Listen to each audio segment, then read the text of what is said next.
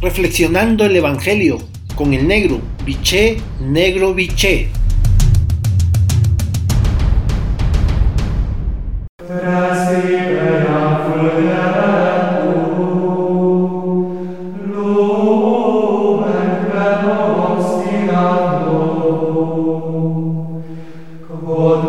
Buen día hermanos y hermanas. Hoy el Evangelio de Lucas en su capítulo 6, versículo del 27 al 38, la frase central es la siguiente.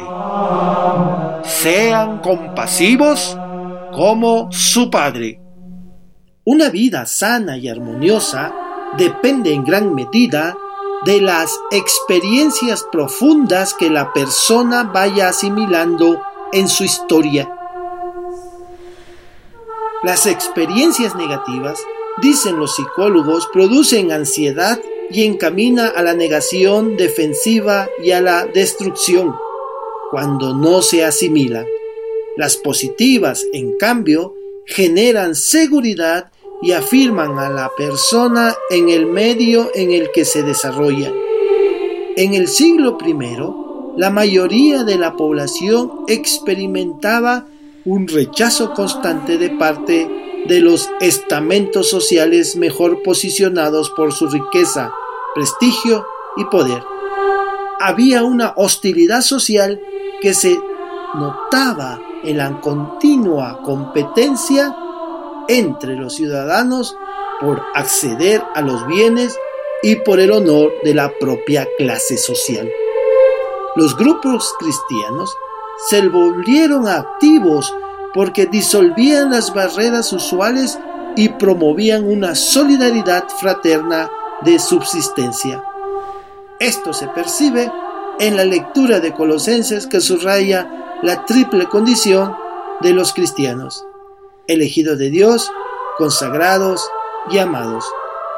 Son nota extraordinarias que motivan al cristiano hacia una experiencia positiva que le compense en plenitud de vida. Jesús nos pide a sus discípulos y discípulas que salgamos del círculo de nuestros amigos y amigas.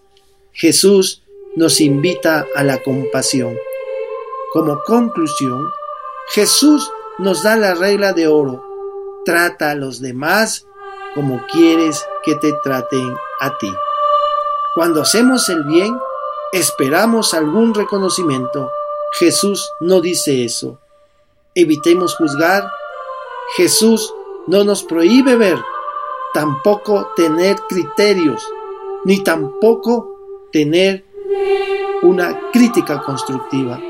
Lo que nos prohíbe es juzgar la conciencia de otros y otras Solo Dios sabe si ha pecado o no. Evita juzgar.